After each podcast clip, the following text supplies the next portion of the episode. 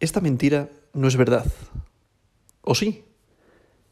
Hoy quiero hablar de un producto que no es una inversión, aunque por definición sí lo sea, que no es una criptomoneda, aunque empresas muy potentes y muy fuertes y, que se dedican al sector están implementando o haciendo pruebas de implementación en la blockchain, y es un producto el cual solo nos acordamos de él cuando ya es inevitable. Es un producto al cual yo también vivo y trabajo día a día y tengo profundo conocimiento sobre él. ¿De qué producto se trata? De un seguro de vida. Para mí, se trata de la mejor inversión de cara a uno mismo y a la familia. Es un producto que garantiza que el asegurado y su familia mantengan el nivel de vida que han conseguido, pase lo que pase. Y es el principal argumento para contar con un seguro de vida. La principal función de este seguro es proteger a las personas físicas ante una eventual situación adversa provocada o por el fallecimiento o por la invalidez permanente absoluta.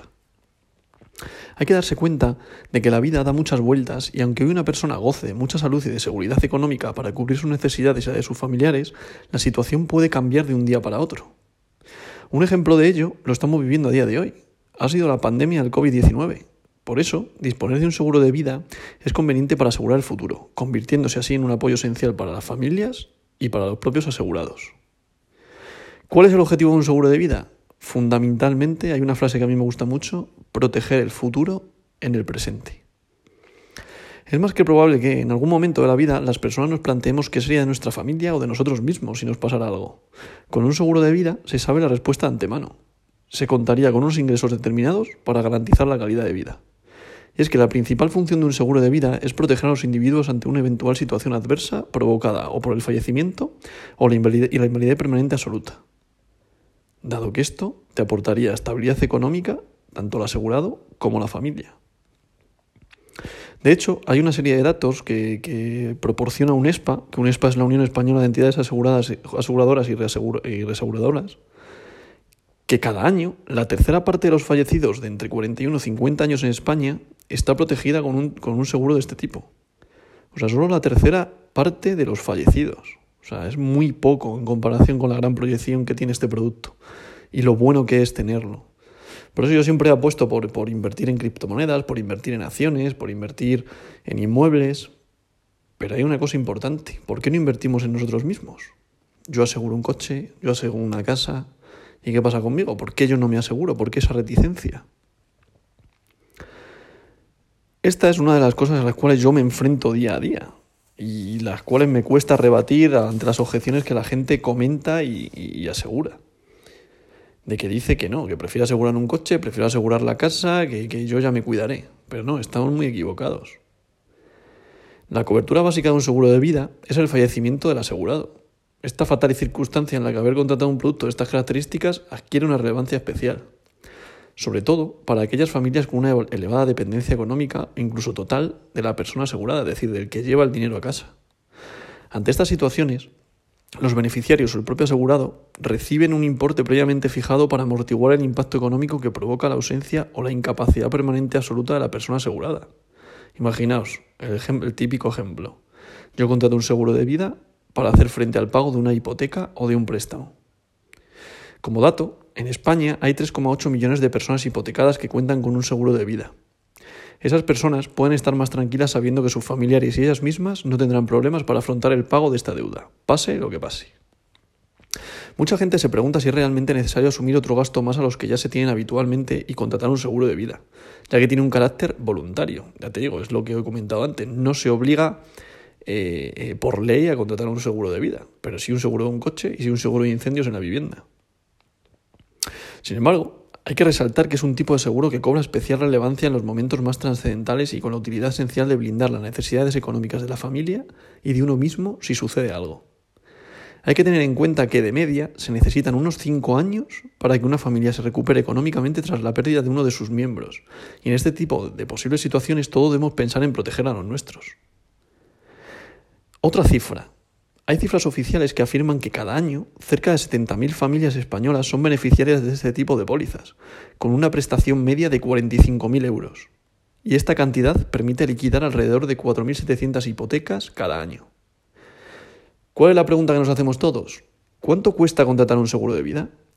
La media anual de inversión es de 600 euros por, por, persona y póliza, o lo que es lo mismo, que esto es lo más sorprendente, el precio de un café con leche.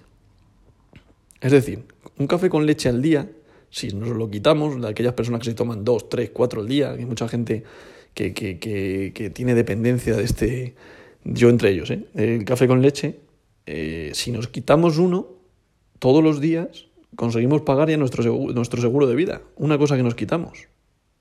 Aunque sí que es cierto que en los países de la Unión Europea pagan más por sus seguros. La media está en torno a unos 1.200 euros, es decir, casi el doble. Hay que darse cuenta que los seguros de vida no solo cubren en caso de fallecimiento, también son muy útiles para mejorar el bienestar económico de los propios asegurados y su familia. La razón es que te protege frente a imprevistos igualmente desafortunados, que entre ellos está la invalidez permanente absoluta, como ya he comentado que la incapacidad o la invalidez permanente absoluta es el grado de incapacidad laboral que se reconoce a aquellas personas que tienen una enfermedad o lesión que no les permite realizar ningún trabajo. También se conoce, como ya he dicho, la invalidez absoluta. En vez de incapacidad, invalidez absoluta. Aunque la principal cobertura de, un seguro de vida es el fallecimiento, hay que tener en cuenta esta invalidez, la invalidez permanente absoluta ya que daros cuenta que el asegurado no podrá realizar trabajo remunerado alguno y además pueden llevar implícitos ciertos gastos como los médicos o disponer de una cantidad que compense la disminución de ingresos al tener que dejar de trabajar durante un tiempo. Daros cuenta que por seguridad social, tú cuando estás trabajando cobras el 100% de tu nómina más los complementos que tengas, pero como tengas una baja no cobras el 100%. Hay muchos casos en los que el seguro de vida demuestra su importancia, ya que también existe otra serie de coberturas complementarias muy interesantes según las necesidades específicas de cada persona. Este tipo de seguros ofrece la posibilidad de solicitar incluso un anticipo de capital si se padece una enfermedad grave, como por ejemplo un cáncer de mama. Un dinero que ayuda al asegurado a costear tratamientos médicos que de otra forma quizás no se podría permitir. Yo me acuerdo una vez un cliente que vino a la oficina a, darme las gracias porque gracias al seguro de vida que yo le había contratado, que el cliente previamente se pensaba que, que se lo estaba enchufando, eh, me vino a dar las gracias porque sufrió un accidente de tráfico, tuvo una invalidez permanente absoluta y con ese dinero le dio para poder reformar su propio domicilio, imaginaos la típica bañera, quitar la bañera y poner una bañera de, o sea, una ducha. Eh, la cocina, bajarla, porque estaba en silla de ruedas, es decir, bajar toda la cocina hacia abajo. Imaginaos que está a una determinada altura, pues tuvo que hacer una cocina a diseño, a medida, mejor dicho, para poder amoldar, amoldarla a su situación actual. Una, una, cama de estas que se pliegan, eh, la silla, la propia silla. O sea, hay una serie de gastos que no nos damos cuenta que son muy necesarios a la hora de, de, de, de, cuando se sufre alguna circunstancia de estas. Que siempre decimos, toca madera que no nos pase. Pero por desgracia, cuando pasa es cuando nos acordamos de este tipo de seguros. Por eso la importancia y, las ganas de hablar sobre este tipo de productos. Y para mí, siempre lo digo, hay que asegurarse uno mismo, además de asegurarse por lo típico, el hogar, el coche, asegúrate a ti mismo que tú eres tu principal volante o tu principal conductor de tu vida. Además, también hay que añadir una serie de coberturas complementarias que se están dando ya en la actualidad en este tipo de productos, que mucha gente desconoce, como son la tramitación y recopilación de, documentos para gestionar el cobro del seguro. Es decir, tú, tú, puedes llamar a tu propio seguro para decirle que te ayude a recopilar los datos que son necesarios para poder presentar el cobro de indemnización del seguro. Hay un programa de gestión del estrés que tú llamas mediante teléfono y te ayudan a controlar el estrés con un especialista. Hay un programa de asesor nutricional para ponerte en forma. Te hacen una serie, un cuestionario, te dicen qué calidad de vida llevas, la salud que tienes, eh, si es recomendable que quites grasas y comas más proteínas, que hagas ejercicio, etcétera, etcétera, etcétera. También hay un, teléfono de orientación psicológica y videoconsulta. Además, te ayudan también a realizar el testamento legal y vital aparte de un servicio médico de bienestar, como por ejemplo la telemedicina general, red de médicos a tarifa baremada, chequeos, teleasistencia, segunda opinión médica. Bueno, hay una serie de coberturas complementarias que mucha gente desconoce y son muy, muy buenas. ¿Cuál es el problema que tiene este tipo de productos? La inexistencia de bonificaciones fiscales, ya que para incentivar la contratación de seguros de vidas en este país, en España, se debería potenciar la deducción fiscal. Además, las prestaciones por fallecimiento e invalidez deberían estar más bonificadas a nivel fiscal para el impuesto de sucesiones y el impuesto a la renta de las personas físicas, lo que se conoce como el IRPF, ya que actualmente no es posible beneficiarse, beneficiarse de una reducción de la base imponible del IRPF por el pago de las primas. Bueno, hay un requisito que si hay una hipoteca, etcétera, etcétera, pero normal, por líneas generales, no es posible beneficiarse de una reducción de la base imponible en el, IRPF.